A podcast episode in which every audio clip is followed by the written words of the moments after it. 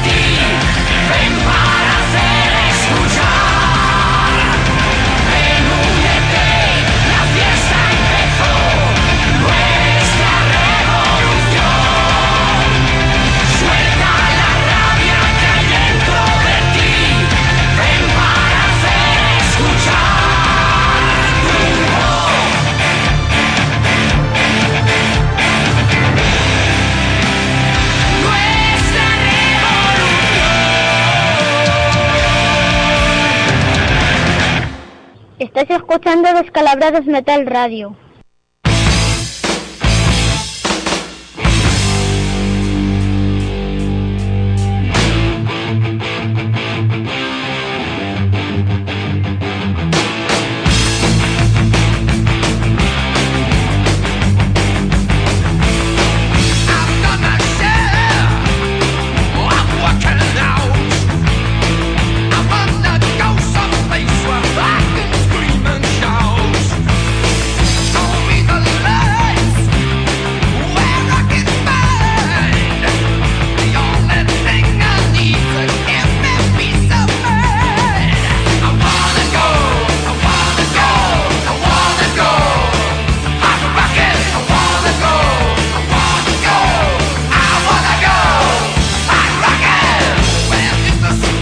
Saludos, muy buenas tardes, queridos oyentes. Aquí estamos otro miércoles más. Aquí estamos en Descalabrados Metal Radio, en las www.radiomorata.com y en la 107.6 de tu FM eh, para los que todavía utilizan la radio de toda la vida.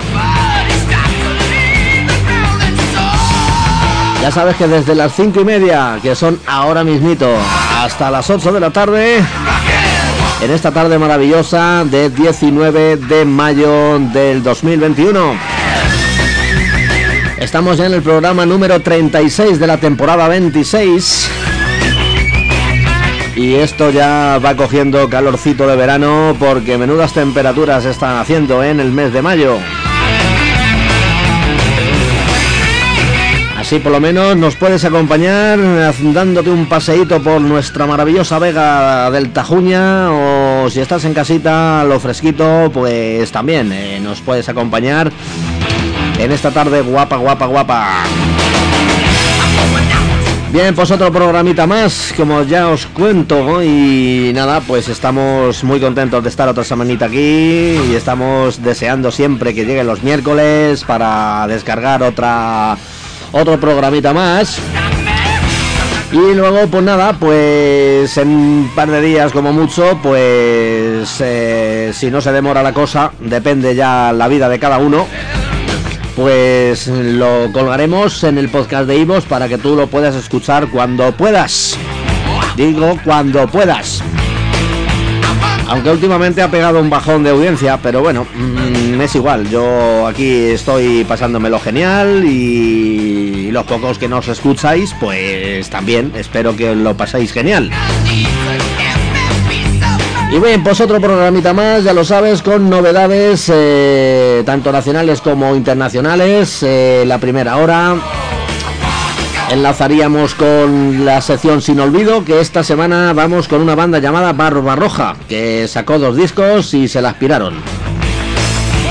Pero tampoco hay que olvidarlos. El disco de hace 30 años, ya sabes que estamos en el año 1991 y le toca el turno a los Guns N' Roses. ¿Y qué disco editaron los Guns N' Roses en ese año? Pues ni más ni menos que los dos Use Your Illusions. Así que pondremos un temita, no sé de qué disco más o menos, o el 1 o el 2, así que ya veremos a ver. Luego tengo por aquí una interrogación, así que lo, lo haremos sobre la marcha. Luego también diremos efemérides.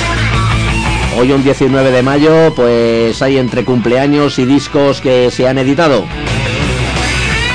Y para finalizar otro Monster of Rock, esta vez ya en el año 1994 y según, bueno, pues la poca información que tenemos sobre el año 1995 y el año 1996, eh, pues bueno, pues ya veremos a ver si me da para terminar para terminar los, los especiales hasta 1996 que fue el último mm, festival denominado como Monsters of Rock en Castle Donington pero bueno, hoy tenemos en el 94, tenemos pues un mogollón de bandas porque ya la cosa ya cambiaba. Hoy me he traído una revista que es donde voy a leer pues más o menos lo que se aconteció en el en ese día, ¿no? En ese día de festival del Donington del 94 y bueno, pues sonarán bandas como Pride of Glory, Therapy, eh, Sepultura, también estu- estuvieron los Pantera, eh, bueno, pues Extreme y para cerrar pues estuvieron Aerosmith, aunque fue el primer año que ya se utilizaría como con dos escenarios.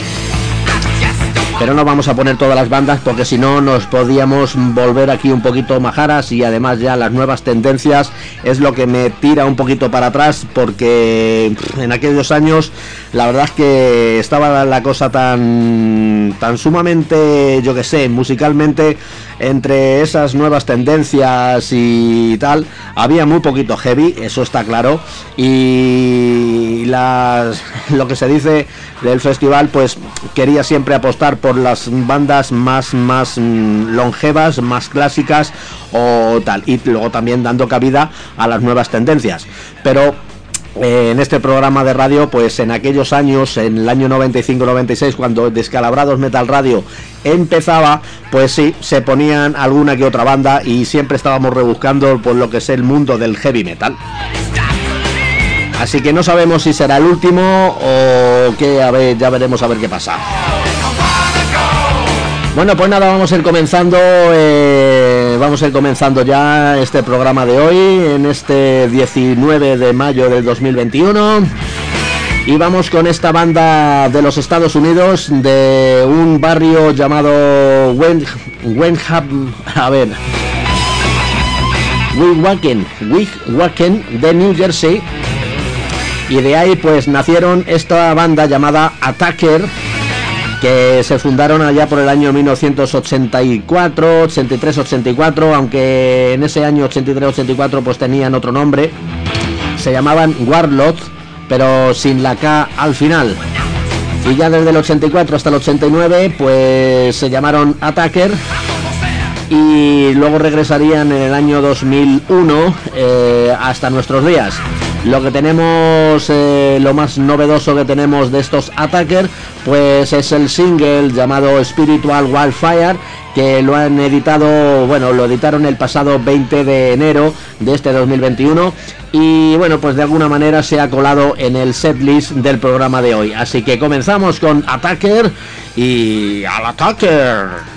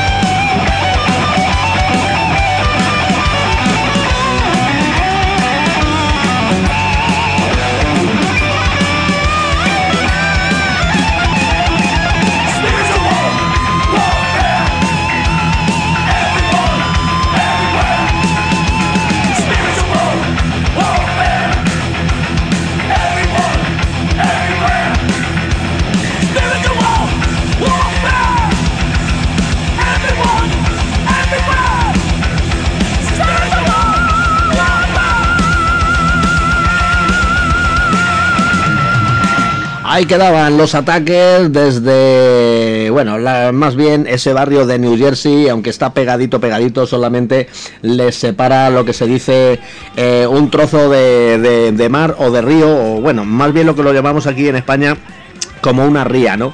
Ya que Nueva York está rodeado más o menos de agua, ¿no? Eh, Tiene islotes y demás. Enfrente de Manhattan está más o menos. Aunque ya pertenece a lo que se dice a New Jersey. Eh, Estos Attacker que, como te he dicho, se formaron en el año 1984, ya con el nombre Attacker, participaron en el recopilatorio Metal Massacre 5, eh, que tienen una demo del 84. Este recopilatorio saldría ese mismo año. Y luego, pues ya en el 85 grabarían, bueno, editarían su primer larga duración llamado Battle at Helm's Deep seguido de una demo del 86 y el segundo trabajo y último en los años 80 llamado The Second Coming. En el 2001 regresarían y en el 2004 pues volverían al mundo discográfico con Soul Tucker.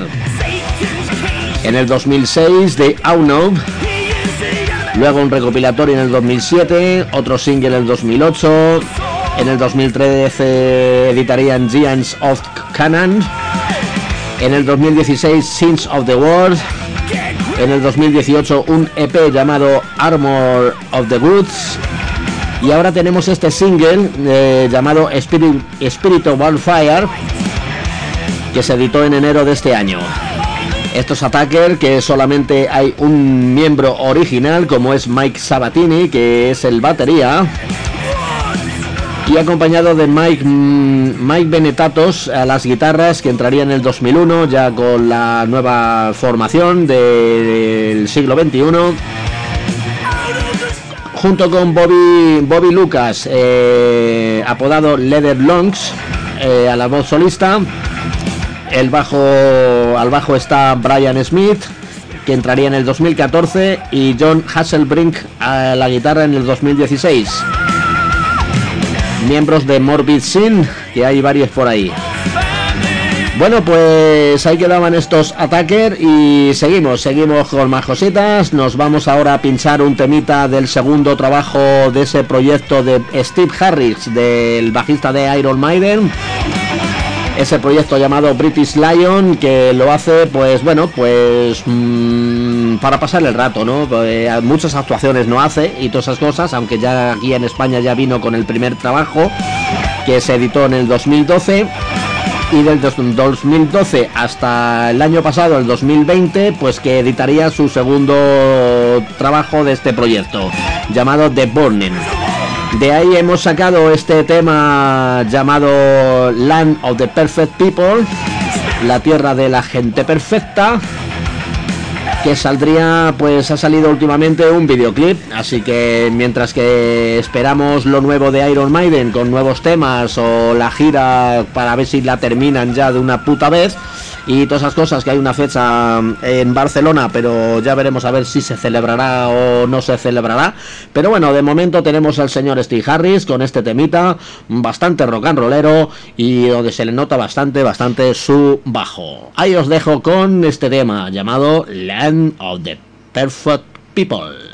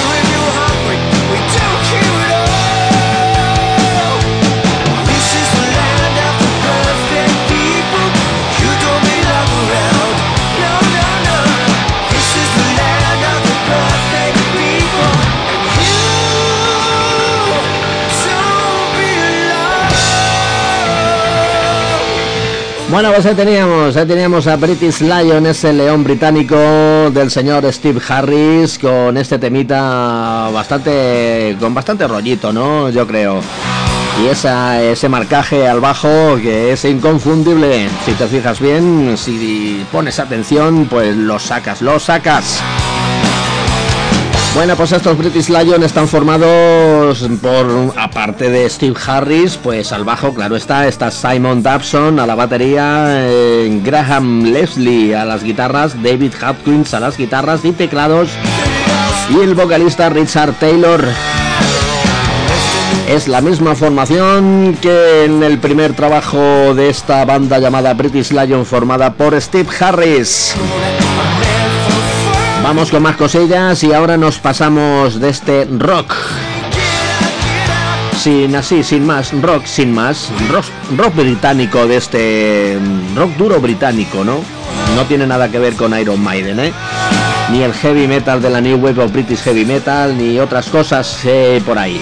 Bueno, pues vamos ahora con el Symphonic Power Metal del señor Timo Tolki con ese proyecto llamado Avalon que ya tiene su tercer trabajo, no, cuarto, cuarto trabajo llamado The Enigma Pirch. Y que nada más y nada menos, pues no sé, mmm, hay un cantante bastante conocido, ¿no? Que no te lo voy a decir, pero espero que tú lo aciertes. El tema se llama Master of Hell. Qué nombre tan guapo, ¿eh? Master of Hell, el amo del infierno. ¡Wow! Vamos con Timo Tolki, ex Stratovarius.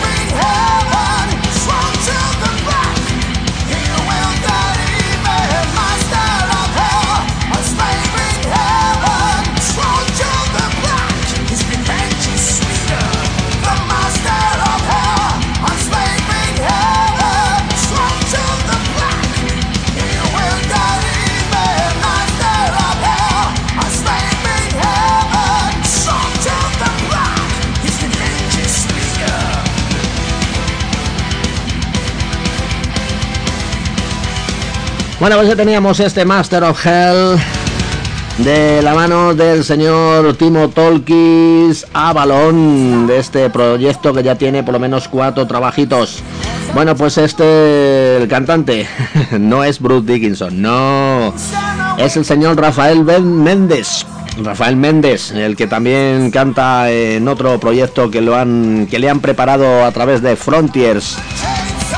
Y tal, bueno, pues el disco contiene 12 cortes, eh, aunque aquí pone que se lanzó el pasado 13 de abril. Yo tengo por aquí otra nota que sale el 18 de junio. Pero bueno, eh, entre unos y otros, la casa sin barrer, no. Bueno, pues el disco contará con los vocalistas como James Labrie de Dream Theater y Fabio Lione de Rhapsody también. Y también el youtuber Pelec. O también Britney Slayes de un list de Archers. Y luego pues también está, como no, el que hemos escuchado, eh, Rafael Méndez, este vocalista brasileño. No es imitador de Bruce Dickinson, es que él tiene ese tono de voz. Cuidado, eh. Todo un privilegio. Bueno, venga, pues ahí quedaba esto eh, y el disco, pues aparte de Timo Tolki, pues a las guitarras está también Andrea Aran, Arcangeli al bajo, Marco Lazzarini a la batería y Antonio Agate a los teclados y orquestaciones.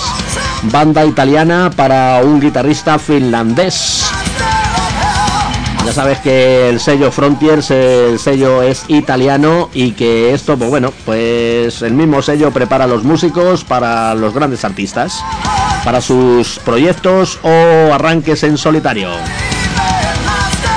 Vamos con otro proyecto en solitario y esta vez eh, le toca el turno al ex ACEP Herman Frank, que ya veremos a ver qué pepinazo nos trae ahora este chico con este tema llamado Teutonic Order.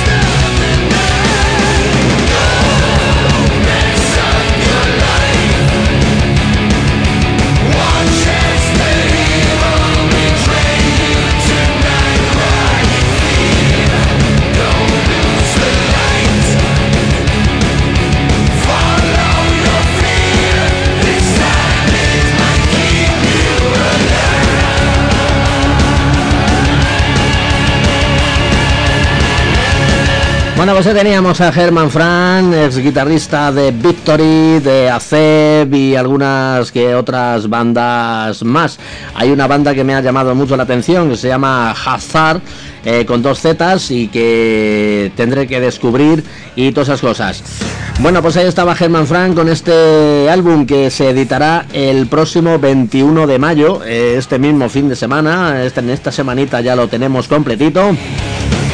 Y este es el segundo single, el segundo videoclip que, que firma el señor Herman Frank y es el caso de este Teutonic Order. Está dirigido por Kate Swilus, que ha dirigido este vídeo de este tema eh, con exorbitantes riffs de guitarra en el que Herman Frank entrega una banda sonora a los tiempos inestables actuales. Más allá del terror y la inseguridad y la luz de la oscuridad, la voz de Rick Alci es un bálsamo empoderador e impulsor. Eh, aparte de Herman Frank, está también eh, Aiko Stroder a las guitarras, Rick Alci a las voces, Michael Muller al bajo y Michael Collar a la batería. Y por supuesto, Herman Frank a las guitarras también. Venga, pues vamos con más cositas. Eh, ya nos hemos comido la primera media hora del programa este de este 12 de mayo del 2021 de Descalabrados y nos vamos ahora con una banda alemana llamados Hammer King que en este 2021 ya tienen publicado el segundo, no, el cuarto, el cuarto trabajo ya. Así que vamos con este tema llamado Atlantis, que pertenece a este disco, que el- se, va a, se va a editar el próximo día 11 de junio, o sea que todavía no ha salido, con el sello Napalm Records. Así que vamos con ellos, estos se llaman Hammer King.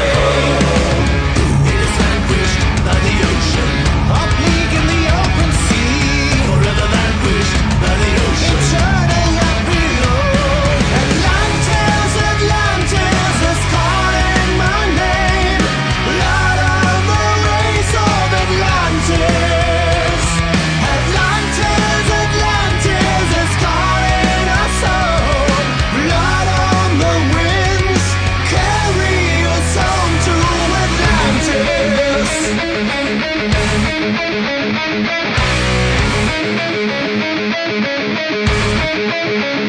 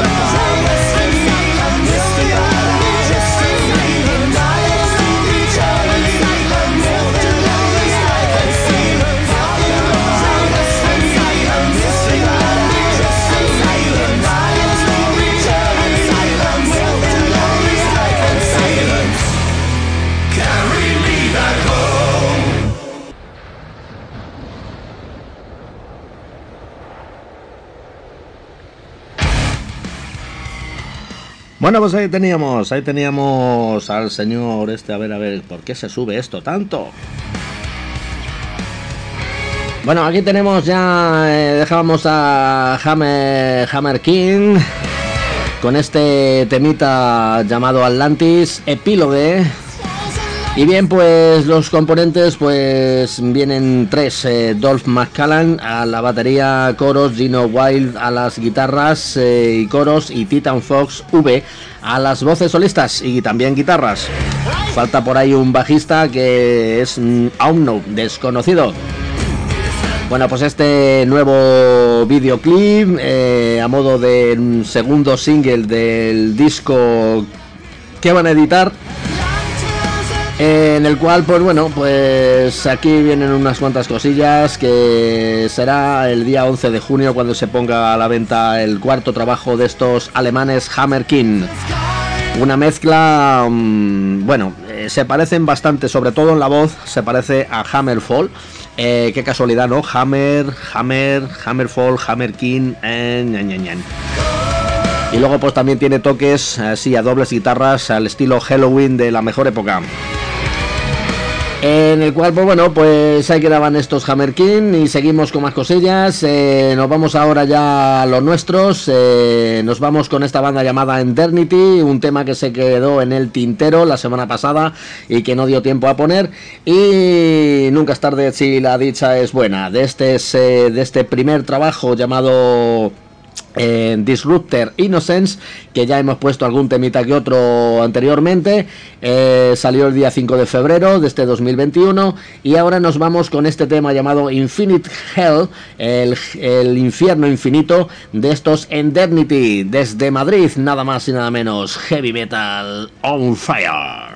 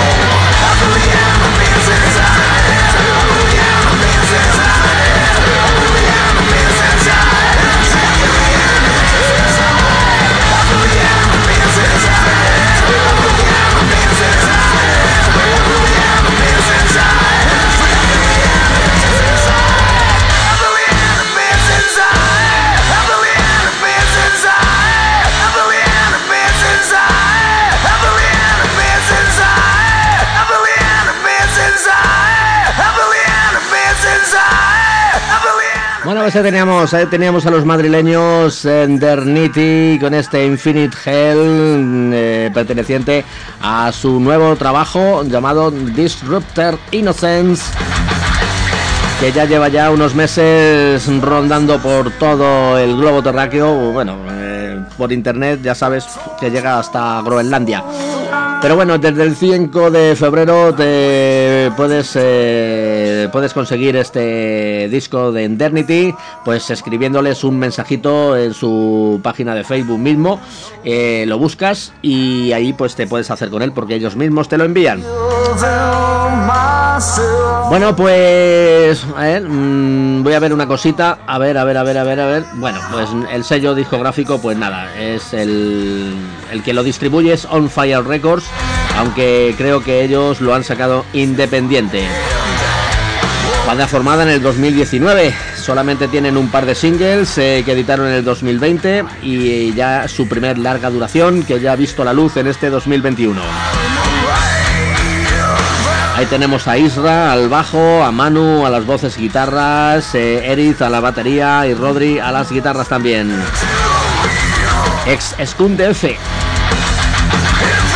Bueno, vamos a irnos ya con otra cosilla. Nos vamos con el rock urbano de los Topo que han, eh, pues bueno, de alguna manera han adelantado este temita que va a ser para su próximo disco. La banda liderada por José Luis Jiménez y Lele Laina ofrecen el adelanto de lo que será este año la edición de su nuevo álbum de estudio que se retrasó su grabación debido a la pandemia y que publicará Martin Music. El tema se llama Pintan Espadas y ahí os lo dejo. ¡Topo!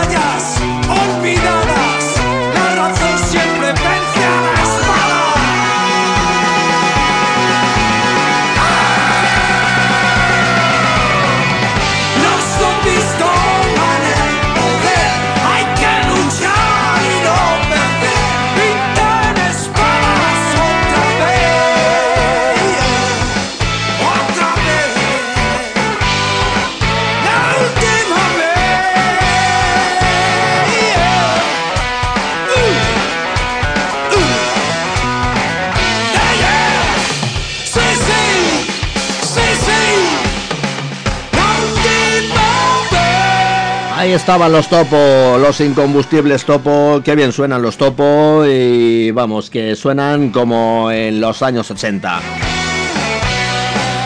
Eh, ahí estaban los topos, como te he dicho, con José Luis Jiménez al bajo y voz, Lele Lairan, eh, guitarra, voz, Luis Cruz también está a la guitarra y luego ya pues el batería pues ya ahí me pierdo un poquito, porque lo estoy diciendo de cabeza, ¿vale? Eh, bueno, pues vamos ahora pues mm, con un concierto. Vamos con un concierto, eh, el concierto más multitudinario del heavy metal en España que carecía hasta ahora de imágenes tan significativas como esta, ¿no? Que ha salido ahora a la luz. Es el caso del concierto íntegro de Santa en el Paseo de Camoens, en Madrid, un 14 de mayo de 1985. Santa presentaba el segundo disco No hay piedad para los condenados. Y en ese mismo día, pues actuarían también Barón Rojo, Goliat y Tritón. De Tritón también hay el concierto completito, aunque es un poquito más casero. Este de Santa, pues te puedo decir que se ve bastante bien, aunque se nota mucho, eh, pues bueno, pues las imágenes de los 80, pues de aquella época, ¿no? Sacado de algún VHS o de algunas cintas por ahí y tal. Eh, total, que el señor Bernardo Ballester, batería de Santa por entonces, ha cedido al documental de ellas son eléctricas en el cual puedes conseguir.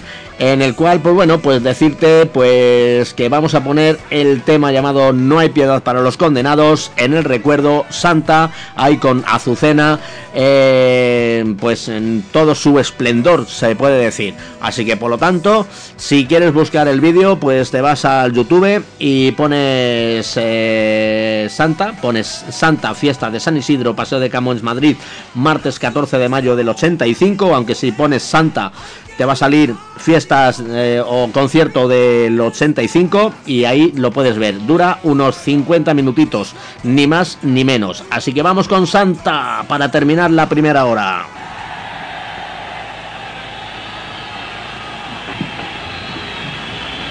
¡Viva San Isidro! ¡Viva vosotros! ¡Arriba Madrid! ¡No hay piedad para los condenados!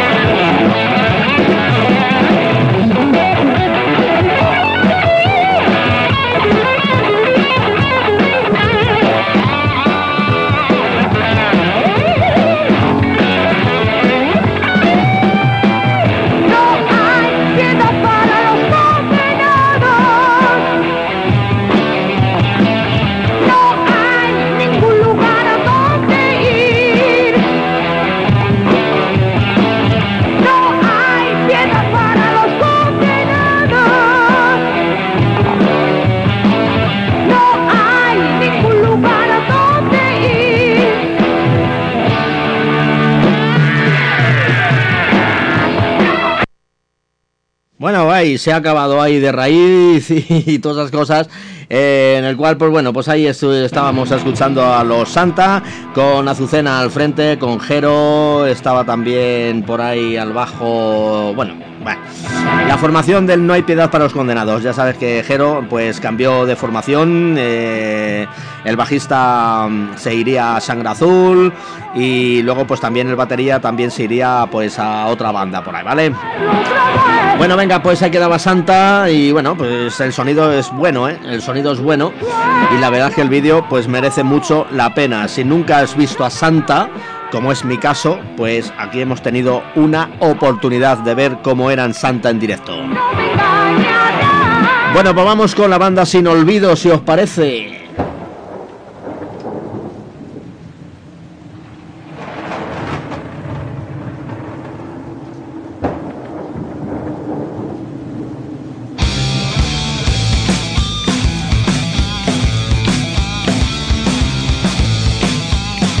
Bueno, pues ya están sonando, ya están sonando estos chicos eh, que llevan separados ya cerca de 11 años, si no es más o menos por ahí. Creo que se fueron para el 2010 aproximadamente y se formarían en el 2006 y venían, pues algunos componentes venían pues de la misma capital de Madrid y otros pues de Alcalá de Henares.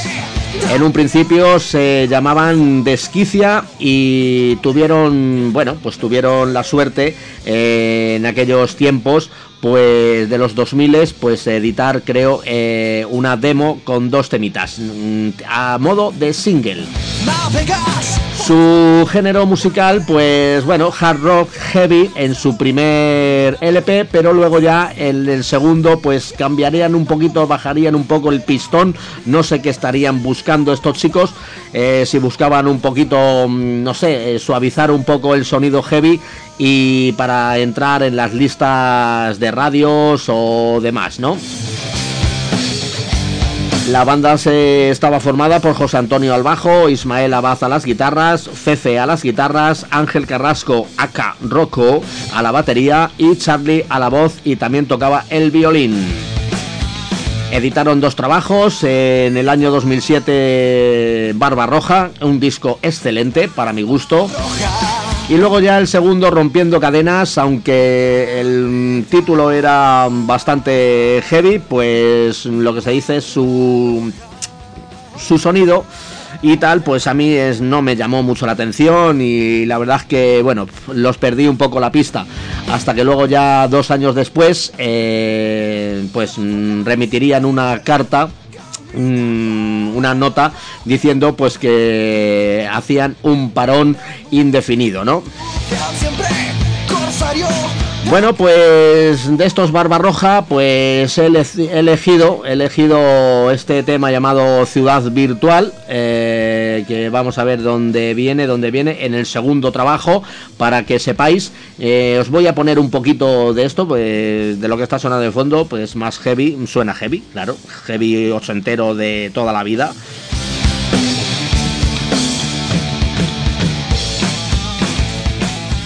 Y ya en el rompiendo cadenas, pues como te he dicho, para mí bajaron un poco la velocidad y la composición de los temas eran un poquito más blandos. He elegido este, Ciudad Virtual, que viene en el segundo disco, eh, llamado, como te he dicho, Rompiendo Cadenas. Y nada, vamos a disfrutar de ellos. Es el tema número 10 de los 12 que contenía el disco. Barba Roja, sin olvido.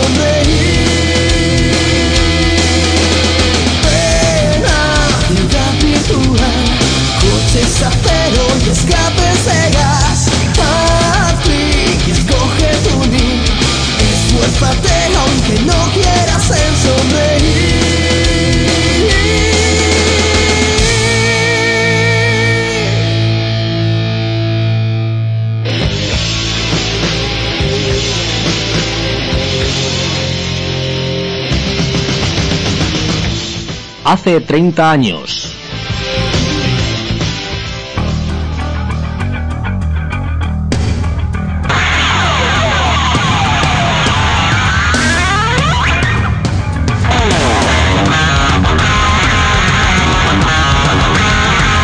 Bueno, pues ya está, ya está el disco de hace 30 años, ya está sonando, ya está girando en el plato.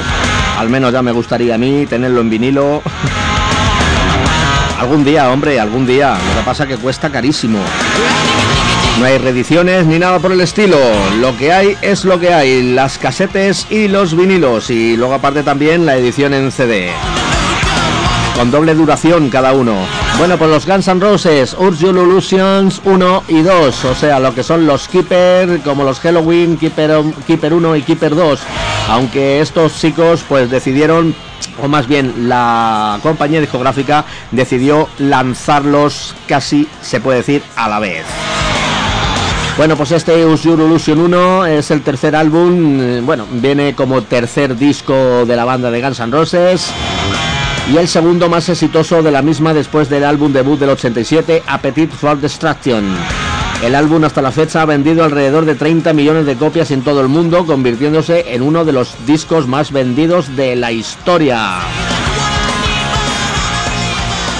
Este primer volumen ha sido certificado en Estados Unidos siete veces con disco de platino. También obtuvo numerosas certificaciones debido a su arrasador éxito en gran parte del resto de países del mundo. Algunos de esos países fueron Argentina, Canadá, Reino Unido, Australia, Nueva Zelanda, Alemania, Japón, Islandia, Noruega, etcétera.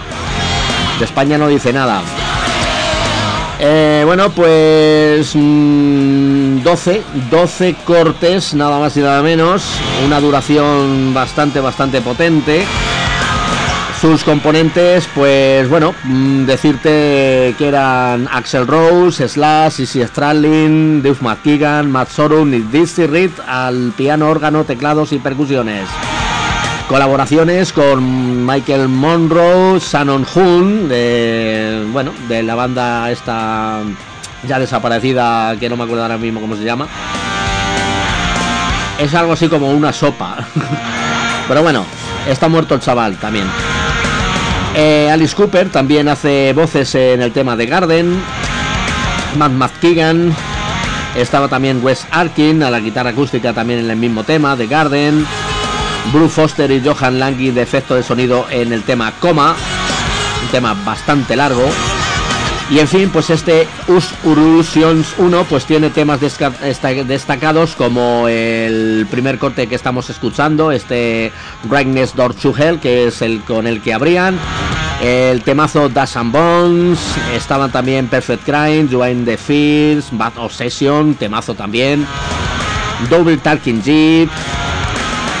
Bueno, pues mm, unos cuantos, ¿verdad? Y ahora vamos con el Illusion Dolls, que es el cuarto disco en la lista de ediciones de Guns N' Roses, caracterizado por ser melancólico, reflexivo, triste y oscuro en su anterior eh, Illusion 1 y en efecto el álbum más deprimente de la banda por canciones como Breakdown o Stranger. De hecho, fue elegido por la crítica como el álbum más oscuro y reflexivo de toda la, discografía de Guns N' Roses. Este vendió algo menos, 27 millones de copias alrededor del mundo hasta el momento. Eh, temas a destacar, por ejemplo, eh, You Call Be Mine, que fue pues mm, para la banda sonora de Terminator 2. Se convirtió en el tercer sencillo más exitoso con más ventas de la banda, por detrás de Sweet Child Mine o November Rain. El sencillo respectivamente ha vendido 7 millones de copias. ¿Qué más eh, a destacar? Pues bueno, mm, Yesterday, Knocking on Heaven's Door, que es la versión de Bob Dylan, Jenny the Rain, Breakdown, bueno, está muy bien también, Pretty, Tie Up, Stranded, You Call Be Mine, Don't Cry y My Words. Sea que en este vienen 14 temas. La banda, por la misma, Axel Rose, Slash, Izzy Stradlin, Duff McKagan, Matt Sorum y Dizzy Reed. En este colaboran Steven Adler, eh, que fue expulsado, eh, pero bueno, mm, amigablemente, porque luego colabora la batería en Civil War. Shannon Hoon en Don't Cry. Y bueno, pues alguno que otro más.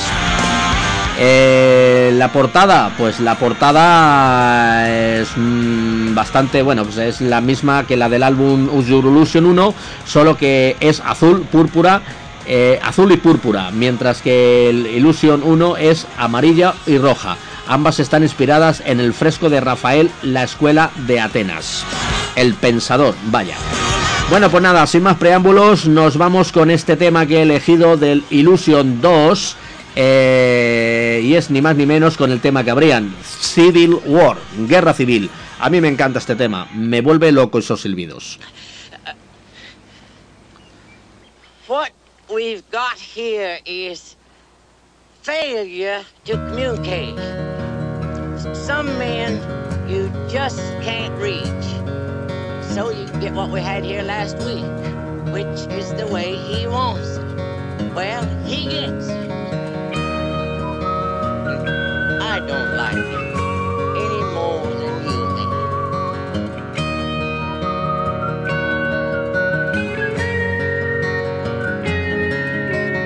Look at your young men fighting.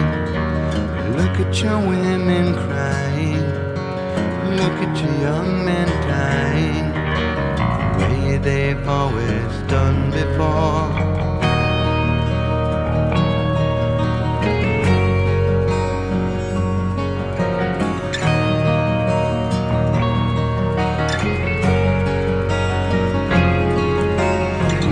The hate we're breeding. Look at the fear we're feeding. Look at the lives we're leading. The way we've always done before.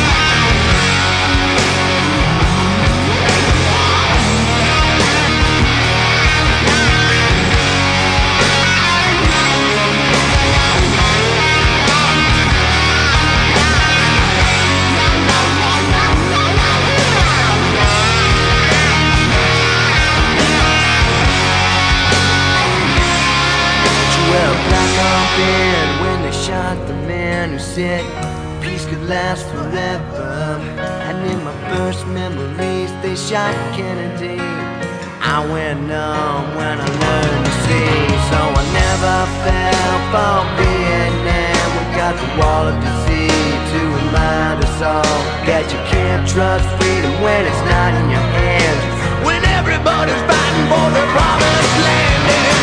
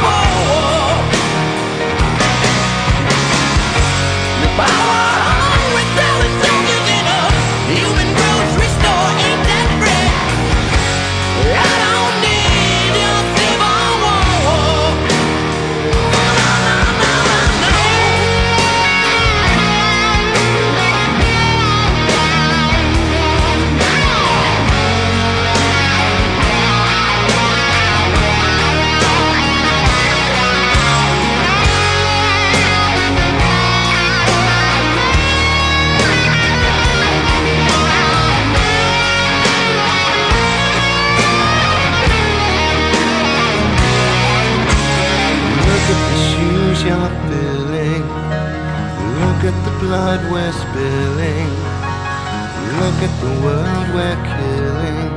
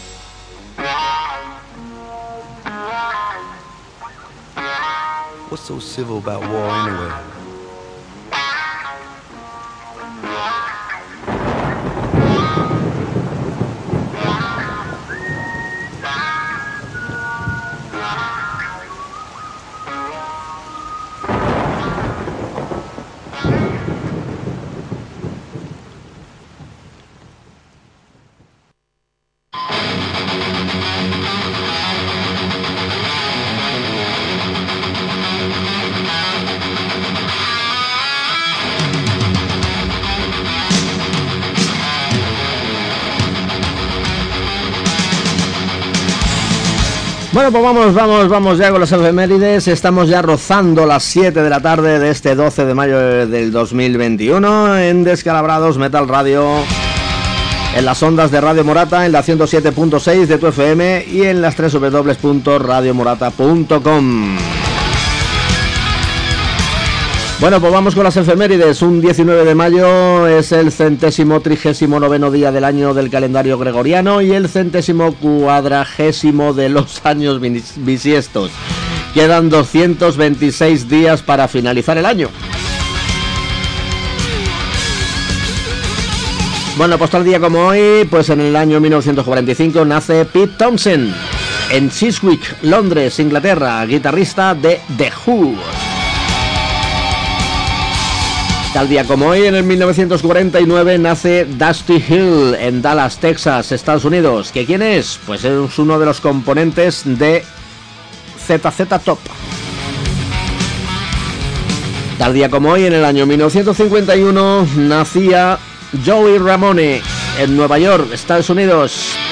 Ya sabéis quién es, ¿no? El malogrado Joey Ramone, vocalista de Ramones, que no es una marca de ropa.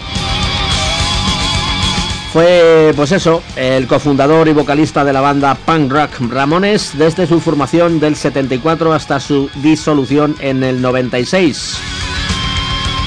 Eh, tal día como hoy, un 19 de mayo, eh, nacía Phil Ruth en 1954, batería de los ACDC.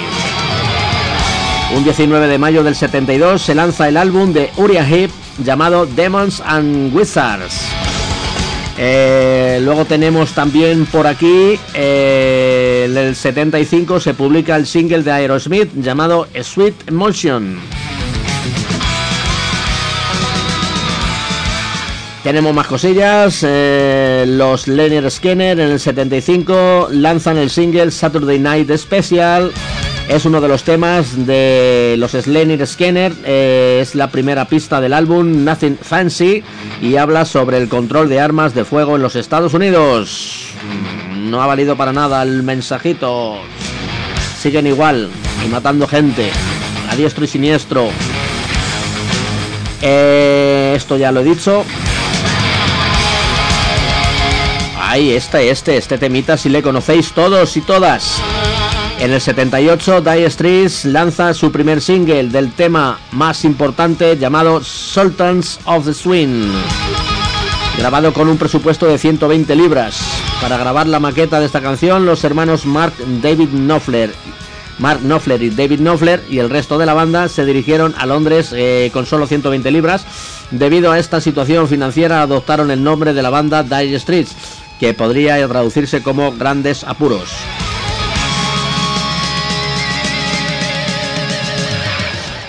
Eh, más cosillas por ahí. Los Supertramp están 6 semanas eh, no consecutivas en el número uno de la lista de álbumes, con ese álbum llamado Breakfast of America. Eh, Desayuno en América. Gran disco, claro está, de los Supertramp. El recopilatorio de Bob Marley en el año 1984. Legend también se publicaba tal día como hoy. Los Ramones en el año 1986 publicaban el álbum Animal Boy. Y bueno, pues ya un 19 de mayo, el disco más importante para Descalabrados Metal Radio y su sonido habitual de heavy metal, pues se publicaba en el año 1992 el disco de Kiss llamado Revenge. El disco que es donde debutaba el señor Eric Singer, que sustituyó al fallecido Eric Carr sacado por Mercury Records y tal. Y nada, pues con temazos, pues como este que te voy a poner ahora, llamado I Just Wanna Kiss Revenge, año 1992. Nada más y nada menos en efemérides del rock y metal Descalabrados Metal Radio. Ahí va que se le iba la voz de pitufo al señor Paul Stanley. Venga, ahí os lo dejo con los Kiss.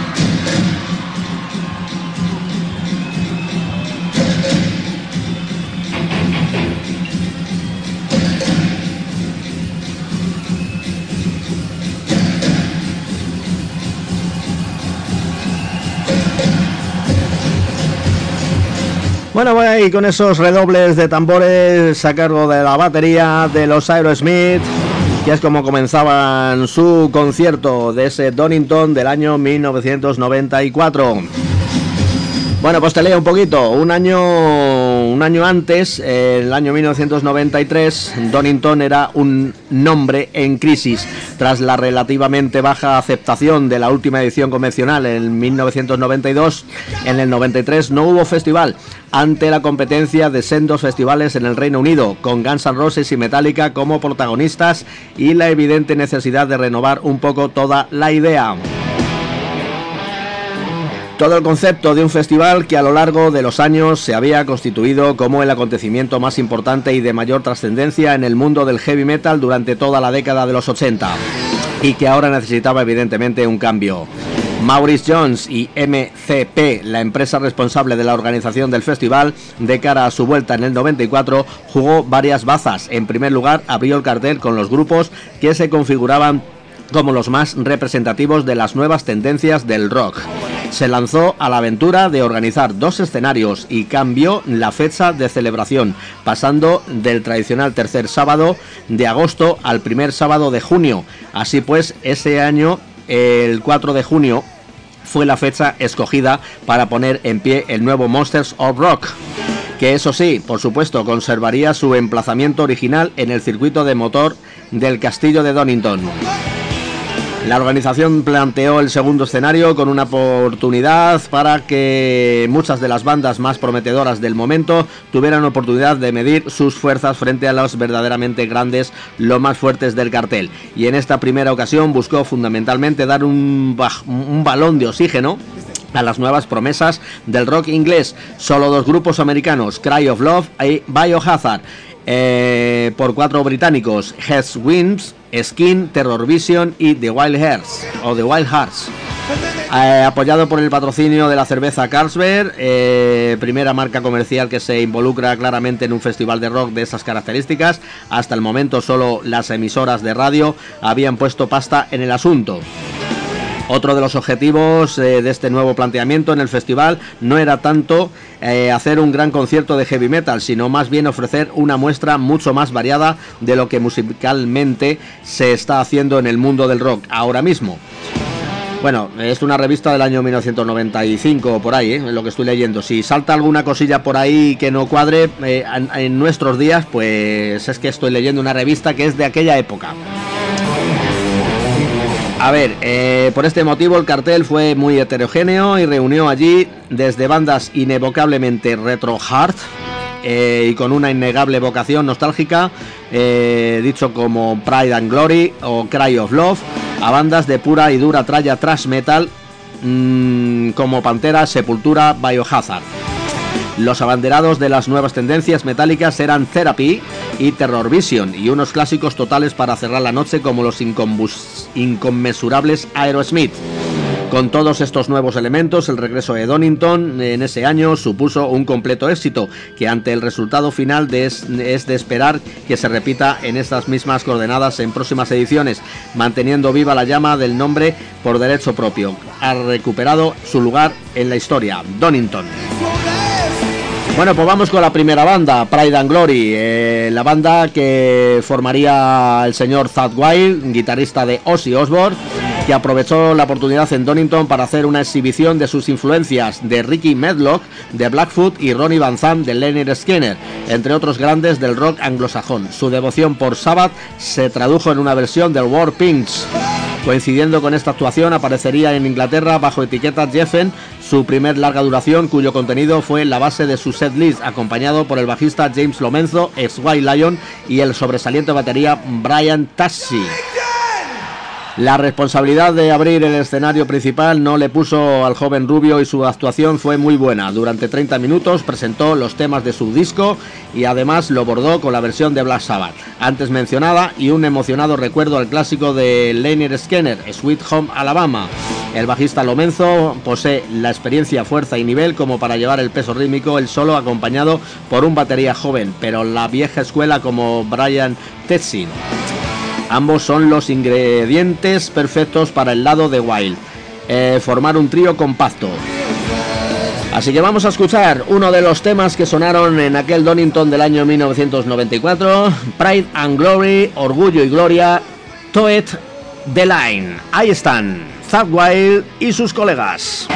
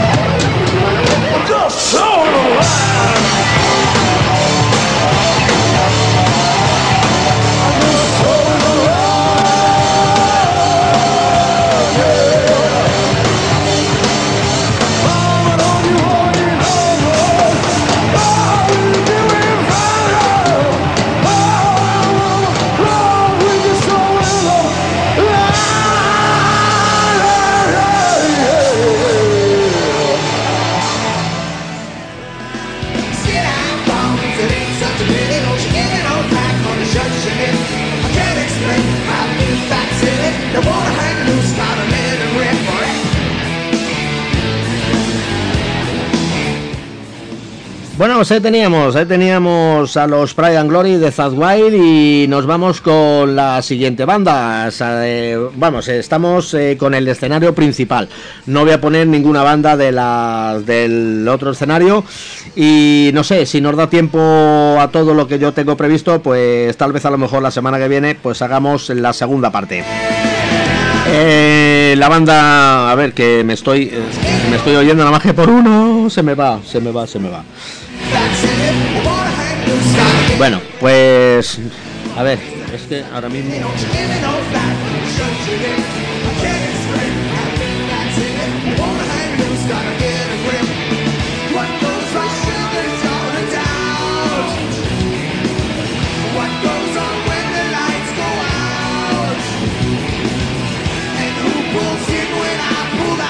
Bueno, pues no sé, eh, voy a tener que leerlo así más o menos y veremos a ver si vuelve luego el sonido. Bueno, pues hablaba de los Therapy, los norirlandeses Therapy cuajaron en Donington uno de los shows más sobresalientes de la jornada y desde que salieron al escenario descargaron una de las actuaciones más fuertes eh, y contundentes de todo el festival, especialmente en lo que a volumen de sonido se refiere.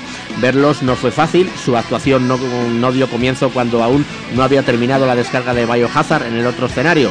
eh, y recorrer la distancia de que separaba a ambos sorteando todos los puestos de hamburguesas, merchandising, etcétera, costó a más de uno perderse el primer tema del show, aunque llegara a, llegara a tiempo de ver a Andy Keynes y compañía atacando una potentísima versión del Unbeliever, eh, con la banda entregada a tope sobre el escenario y con todo el público, sobre todo los de las primeras filas, disfrutando como posesos con ese primer tema que sonaba, llamado Insolación, con la base de ritmo y un sonido de guitarra trepidante, furioso, agresivo.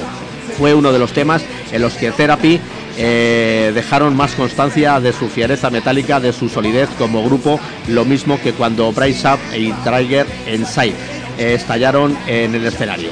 Eh, bueno, pues vamos a escuchar, vamos a escuchar a los Therapy y ya veremos a ver qué pasa porque no me estoy escuchando, pero sí, eh, parece que sí, está sonando la, la voz, parece ser. Bueno, pues no sé, vamos con ellos, vamos con los Therapy y nada, espero que os mole.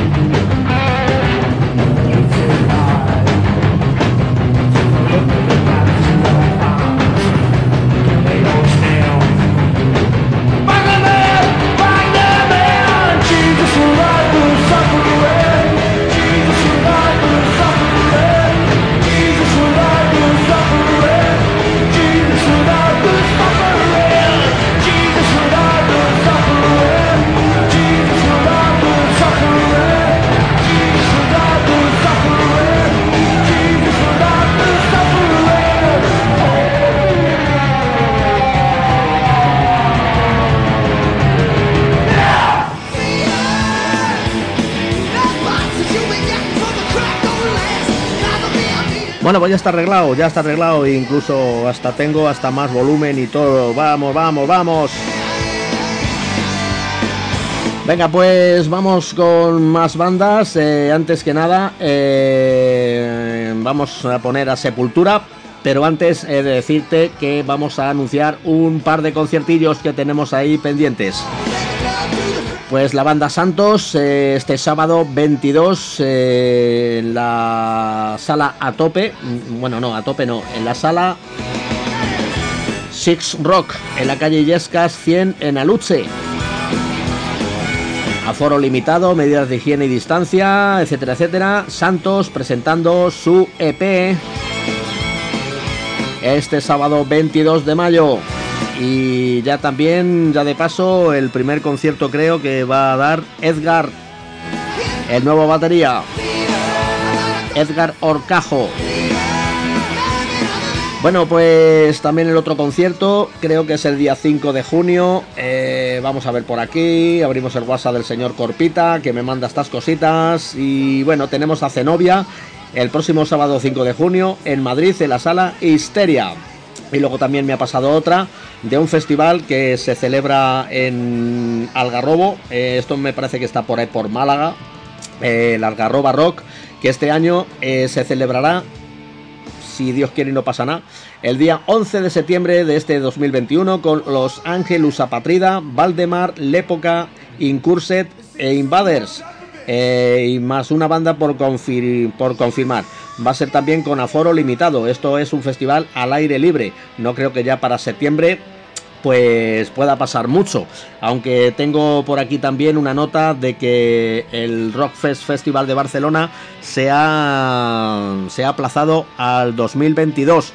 Y bueno, pues tenía por ahí la nota, pero no sé si es en el mes de julio me parece, eh, últimos de junio y primeros de julio. Me parece que es el día 30 de junio, 1 y 2 de julio.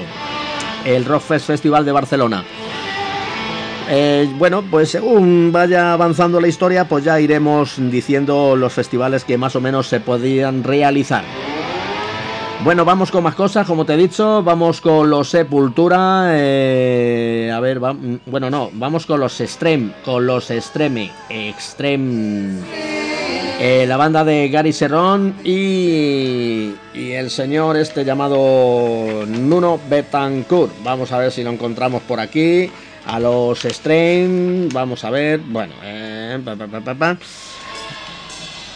Bueno, pues vamos con los Stream sin desmerecer para nada el valor musical y las cualidades de Stream como grupo. Lo cierto es que el grupo de sus características en un cartel como este pintaban lo mismo que una religiosa en un topless.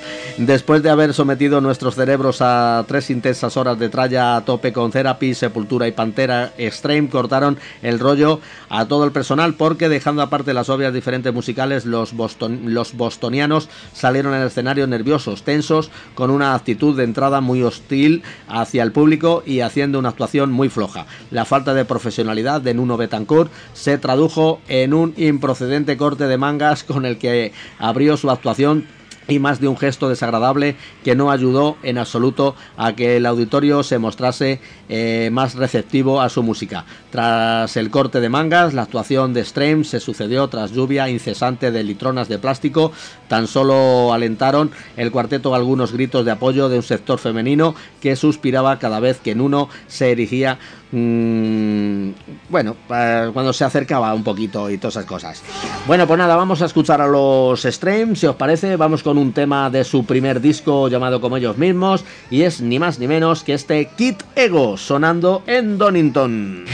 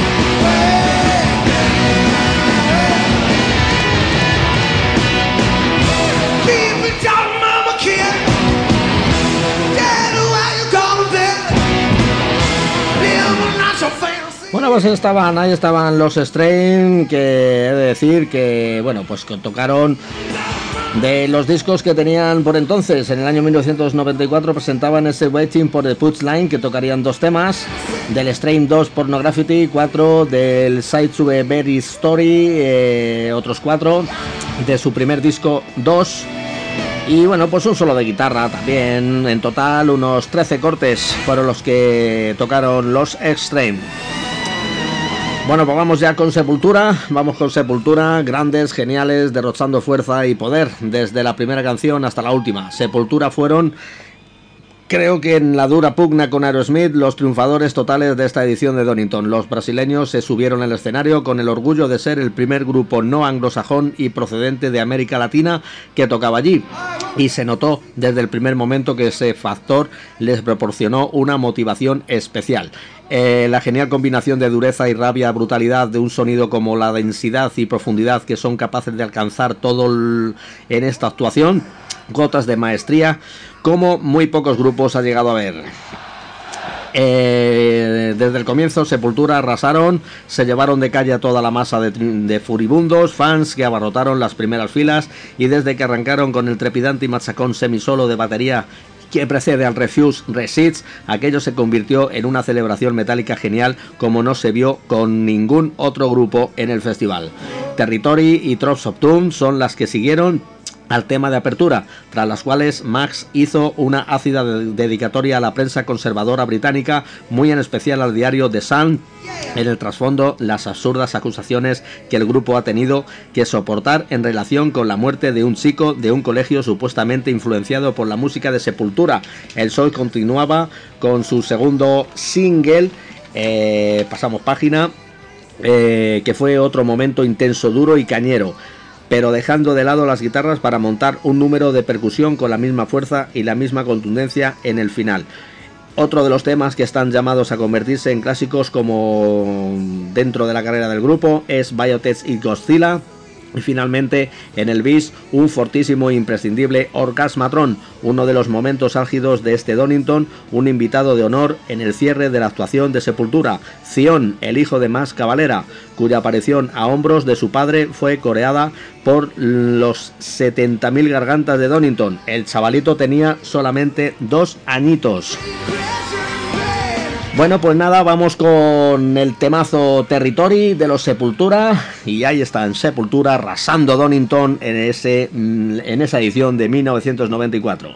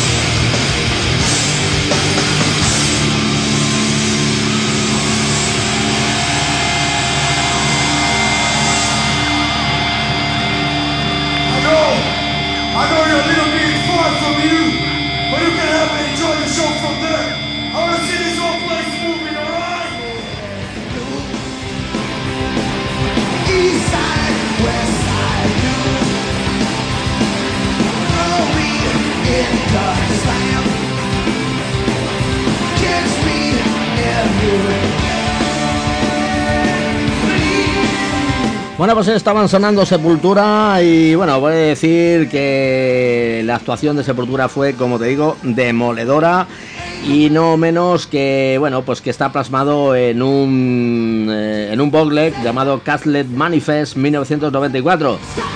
Y luego también, pues curioso que llevara más cabalera, pues una camiseta de manga larga de los Fuchs Tunnel banda de, que uno de sus componentes y junto con más cabalera formarían eh, un proyecto llamado Nail Bomb que actuaron creo que el año siguiente en el festival de Dynamo de Holanda. Que también hay por cierto hay también eh, documento videográfico y también audio bueno, venga, vamos con la siguiente banda, eh, que si no nos comemos el tiempo y tal, a ver si nos da tiempo a poner todo el cartel principal. Y vamos ahora ya con Pantera, con Pantera y bueno, pues decir que el vocalista de los Tejanos, Pantera, ha sabido ganarse unánimamente por todos los medios de prensa que estábamos por allí el calificativo de Phil Axelmo debido a su actitud para con la prensa y en especial para que los fotógrafos de, de desprecio absoluto, antipatía y decir claramente paso de vuestra cara. Se negó a estar en el fotocall único grupo de todo Donington que no cumplió con esa tradición y gran parte de su actuación estuvo marcada por las amenazas, agresiones y escupitajos que Anselmo lanzó contra los periodistas.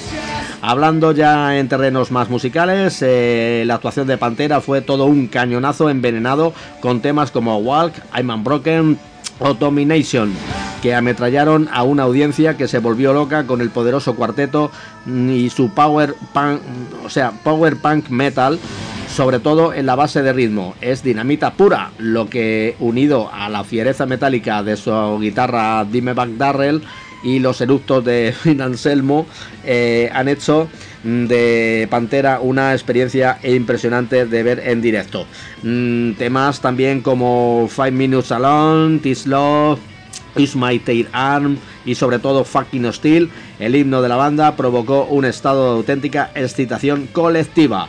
Así que bueno, eh, otro cañonazo para el festival, con los Pantera, los Sepultura, etcétera, etcétera. Así que vamos con el temita que cerraban el, la actuación, ese mm, cañonazo.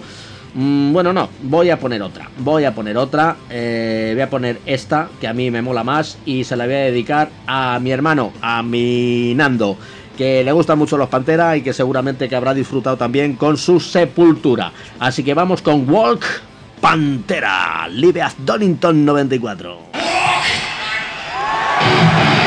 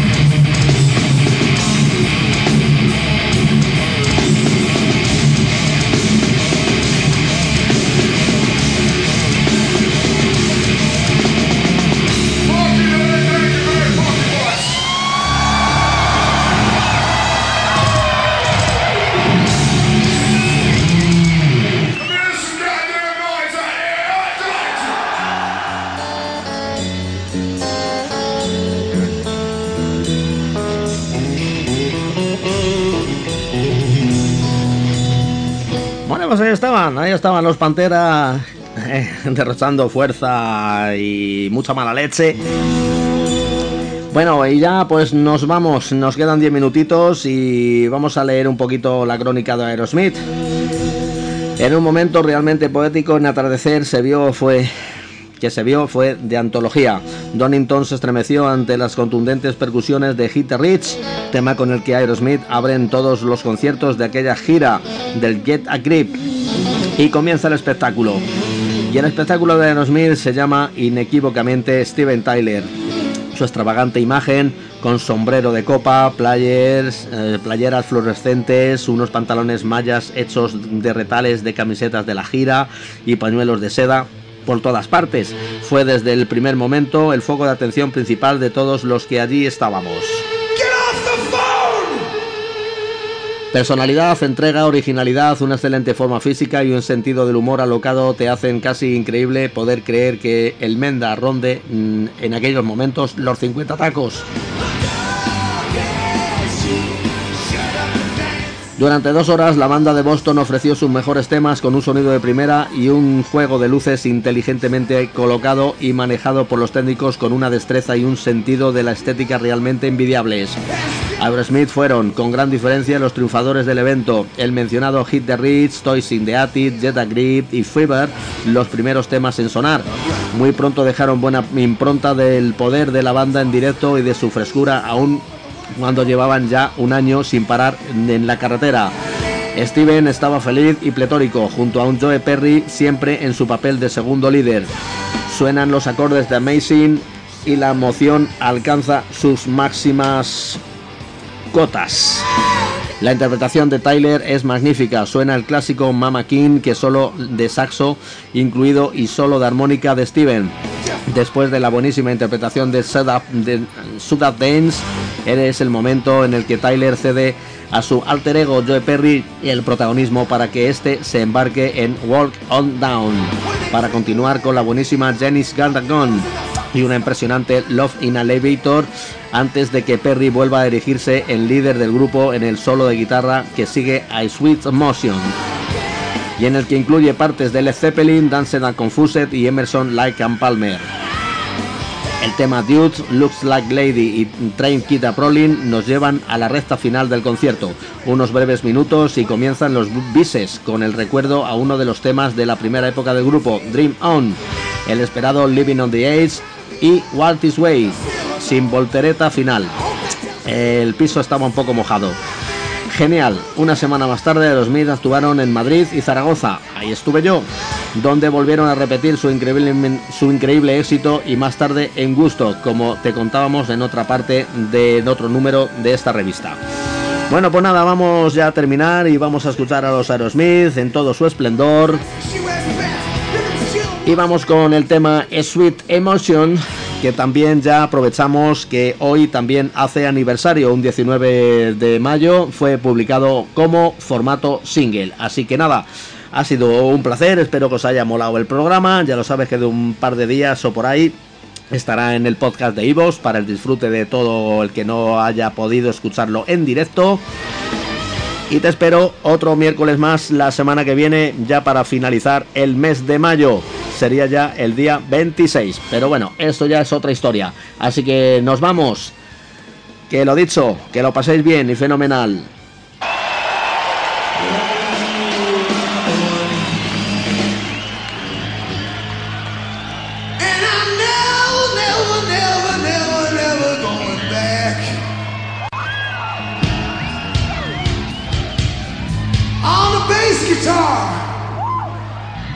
Tom Hamilton.